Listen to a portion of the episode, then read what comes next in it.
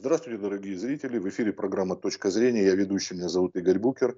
А наш сегодняшний гость, первый заместитель председателя Комитета по государственному строительству и законодательству, заслуженный юрист России Юрий Петрович Синельник. Добрый день, Юрий Петрович. Здравствуйте. А, хотелось бы, чтобы вы прокомментировали, вот у нас по пунктам даже разбиты следующие предложения, сделанные лидером ЛДПР Владимиром Жириновским. Ну, об отмене выборов губернаторов, э, вести, так он сказал, вроде аналог ярлыка на княжение.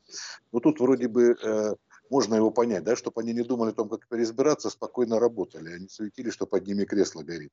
Вот первый вопрос. Ну, могу отвечать, да? Конечно вот как раз наоборот они думали, они должны думать, как бы переизбраться.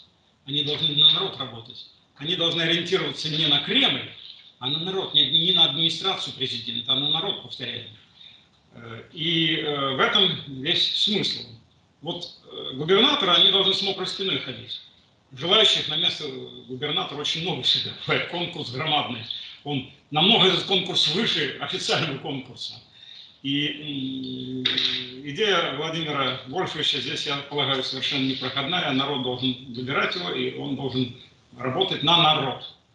Все тогда будет хорошо и нормально. Вот, э, это может быть правильно, но с другой стороны, если срок ограничен одним годом, человек, во-первых, успеет за это год, а потом тоже будет подстраиваться под Кремль, под власть, а будет подстраиваться под народ, то тоже Подстраиваться, подстраиваться надо под нужды народа, это очевидно. Это, какое слово тут придумаешь, не знаю. Подстраиваться, не подстраиваться. Не на Господа Бога же он работает. Он работает на народ.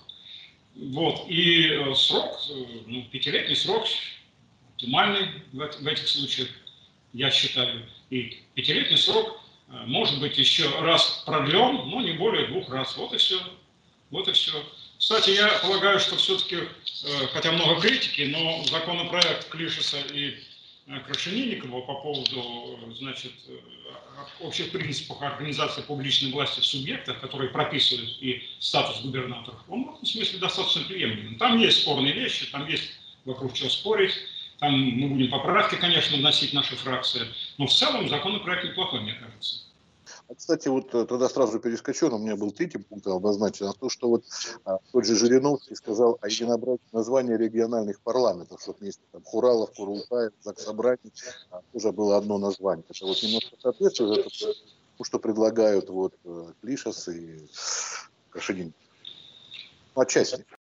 Я согласен с тем, что у нас ведь не конфедерация, у нас федерация. Вот когда бы была конфедерация, тогда бы придумали свои названия – и губернаторов, и парламентов, и своих этих губерний, областей, то лишь придумывали вы сами название. Но у нас федерация, значит, должно быть некое единство.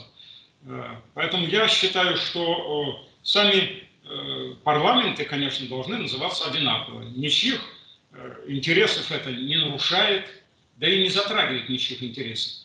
Если в Татарстане Госсовет, будут называть парламент или там Думань, ничего в этом страшного не будет, ничего не случится, не произойдет. Так же, как и глав субъектов, тоже надо называть единообразно. Но сегодня в Татарстане президент. Наверное, это неправильно. Наверное, это неправильно. Другие э, главы э, республиканские тоже хотели бы именоваться президентами. Давайте именовать однообразных. Э, кстати, закон Клишеса и Крашенинников об этом и говорит, что надо единообразными, э, единообразное наименование во всем. Ну и, наконец, о, региональной реформе, да, что все субъекты были сформированы по географическим границам. Насколько я помню, а, было уже предложение такое выдвинуто, да, а, вице-премьером Хуснулиным, по-моему, об агломерации.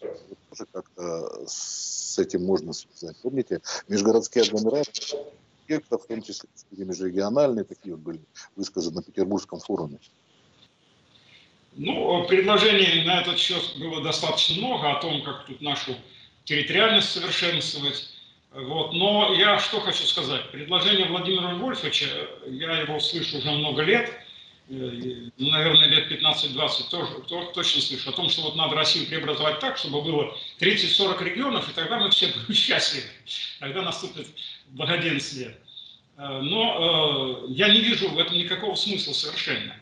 Причем Владимир Вольфович что предлагал? Что вот надо поделить безотносительно нацию. взять линейку и по широкому, по, по, так сказать, параллелям и меридианам на этой линейке безотносительно нации разделить, примерно, чтобы были они соотносимые по территориально, по площади территории, по населению. Вот. Но я в этом никакого смысла не вижу. Я полагаю, да и фракция наша так считает, что все-таки э, надо сохранить, сохранить те субъекты, которые есть. Это не значит, что они должны так э, мертвых до конца, э, так сказать, века или до конца не знаю чего там э, быть в таком виде. Нет, конечно, преобразовывать можно. Вот были у нас объединения некоторых субъектов. Правильно, могут, быть объедин... могут субъекты объединяться, могут субъекты разъединяться. Это процесс может происходить с учетом того, что происходит изменение в населении, в экономике. Этот процесс может происходить. Но искусственно взять и перемешать все регионы, значит, создать искусственно повсеместно новые какие-то регионы, я считаю, это не годится. Это безобразие. Ничего хорошего с этого не будет. В истории был такой момент, когда а, Российскую империю хотели по образцу Соединенных Штатов. Сделать, чтобы как вот Штаты были у нас по национальному признаку, это даже вот, по-моему, перед революцией, чтобы не было этих национальных вопросов, там Украина, Казахстан, Армения с Азербайджаном. То есть а, получается, что пытались вроде а, как ответ вызов времени. А вот у Хуснулина он говорит, что теперь города, а, не странами идет конкуренция, а уже между мегаполисами. Тоже вроде вызов времени. Сейчас вот как получается, что, конечно, жизнь столицы и во второй столице Питере, она отличается от провинции. Да? Вот говорят же там, замкадыш и замкадом совсем другая жизнь. Вот тут, э, вот в этом отношении, как, на ваш взгляд, должно развиваться? Ну, э, вопрос относительно столицы это самостоятельный, немножко другой вопрос. Но я что хочу сказать, что э, да, конечно, у нас были там такие идеи, желания образовать какие-то автономии, образовать какие-то области. А, какие-то субъекты безотносительно а, к национальному составу, безотносительно нации. Это в США можно было сделать. Там одна нация по существу была, поэтому проблем никакой не было. А вы попробуйте сейчас у нас, а, скажем, в Поволжье провести ровные линейки, там много национальностей. Попробуйте провести ровные линейки и поделить, скажем, Татарстан на какие-нибудь три территории. А к одной из территорий еще добавить Ульяновскую область, а к другой добавить еще какую-то область. Знаете, вот понастроить такие вещи, которые создадут неразбериху и межнациональную рознь. Ничего этого не надо делать. Вот есть национальность, надо ей выделить территорию. Это ленинское решение было совершенно правильно. Сейчас с ним спорят, говорит, это была большая ошибка. И э, многие люди, умные люди, ученые многие говорят. Но это, я в этом очень сильно сомневаюсь, что надо было безотносительно национальностей э, делить Россию на территории именно в увязке с национальным составом населения. А что касается Москвы, ну, Москва жирует, это самостоятельный вопрос, Москва жирует, и, конечно, для меня лично, как я москвич, но для меня очевидно, что развивать надо в первую очередь территорию, а не Москву. И дело не только в том, что вот, значит, э, бесконечно э, перекладывают плитку на асфальт, меняют плитку, много денег, не, не, не, не знают, куда их засунуть. Дело ведь не только в этом, дело в другом. Дело в том, что люди тащатся в Москву, люди бросают свои семьи, люди здесь собираются, как временные совершенно жители.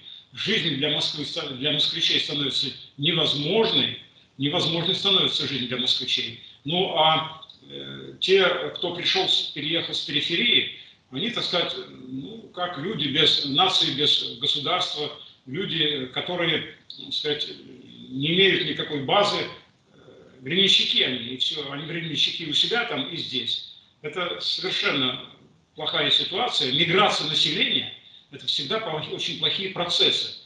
И всегда криминогенная обстановка высокая в районе миграции. Вот эта миграция, она очень плохо влияет на криминогенную обстановку в столице. То есть предложение Сергея Кожугетовича Шойгу о переносе подобного, да? Нет, я с Шойгу, в принципе, согласен, что надо строить, надо, надо, надо э, вкладываться, федеральный бюджет должен вкладываться э, не только в Москву, и не столько в Москву, сколько, значит, в другие города, в том числе и в Сибири. Но э, в Москву не вкладываться в целях ее расширения. Не надо расширять Москву. Да, на москвича деньги надо тратить, кто вот сегодня живет в Москве. А тратить на то, чтобы расширить Москву, чтобы покрыть московскими улицами и дорогами э, всю Московскую область, извините, я в этом не вижу никакого смысла. Это вредное и опасное явление. Заявляли же у нас и мэр Москвы, значит, и э, губернатор Московской области о том, что вот мы соберем еще миллионы населения с России в эту, в эту, в эту так сказать, агломерацию. Но это безобразие, ни в коем случае этого нельзя допускать. Ну, относительно новых городов, э, да, идея Шойгу, она интересная, но я, я бы, я бы, конечно, считал правильным все-таки не новые города строить, а совершенствовать те города, которые у нас уже есть, потихонечку их развивать, вкладывать туда деньги, не надо снаряд строить какие-то города. Есть у нас э, много городов, которые удачны в той же Сибири или в Поволжье, за Уралом, расположены очень удачно географически. И вот э, в эти города надо вкладывать деньги, чтобы э, не было резких каких-то неожиданных процессов, неожиданных каких-то изменений, постепенно, потихоньку развивать. А если, э, говорят, очень много денег вкладывают и строительные столицу, и дорожные развязки делают, ставим себе, что столица переместилась, а кто будет поддерживать все вот это хозяйство, которое? Это же тоже потребует. Будет какой-то вот горсток между цепками. Ну, все, все, что построено в Москве, все эти развязки, они же нужны сейчас, и они достаточно загружены, перегружены. Я же не предлагаю разогнать тут Москву всю. Вот. Я предлагаю сделать так, чтобы те люди, которые, которые ищут здесь заработки, они все-таки поехали в свои регионы, и там э, зарабатывали деньги и строили эти регионы, э, развивали бы эти регионы. Ну, а то, что э, будет некий отток рабочей силы, так будет приток из числа москвичей, это же не проблема. Это, это не проблема. Просто-напросто, ведь почему приток рабочей силы с периферии большой? Да потому, даже не потому, что вот им, им можно платить поменьше. Нет, это не на первом месте. На первом месте работодатель видит то, что э, притащить э, рабочего из Таджикистана или там откуда-то с, с того же, скажем, Ульяновска, который я хорошо знаю, с Ульяновской области, это намного выгоднее из-за того, что э, он бесправный он бесправный, он ничего не спрашивает. Там не нужно соблюдать нормы трудового законодательства, нормы охраны труда. К нему можно относиться как получится, как придется. Он все вытерпит, ему лишь бы деньги платили. Он неделю поработал, неделю дома. Его это устраивает. Вот дело в чем. Дело в бесправии. Я же знаю примеры, когда гибли э, люди из Узбекистана на стройках, из Таджикистана, гибли на производстве у нас – и слушайте, нигде это никто не фиксировал, никаких расследований не проводили, уголовных дел нет на тех самых инженеров по технике безопасности, которые это допустили. Вот ведь какая штука. А попробовал он так с москвичом расправиться, с человеком, который в Москве проживает. Ничего бы не вышло с этого дела. Обязательно понесли бы ответственность, и обязательно нашлись бы родственники у них, люди, которые бы заставили э, нести уголовную ответственность за такие безобразия. Хорошо, спасибо вам огромное за беседу. Спасибо. Ну, вам, да, доброго, здоровья, удачи, хороших выходных и до новых встреч. Всего доброго. Спасибо, до свидания.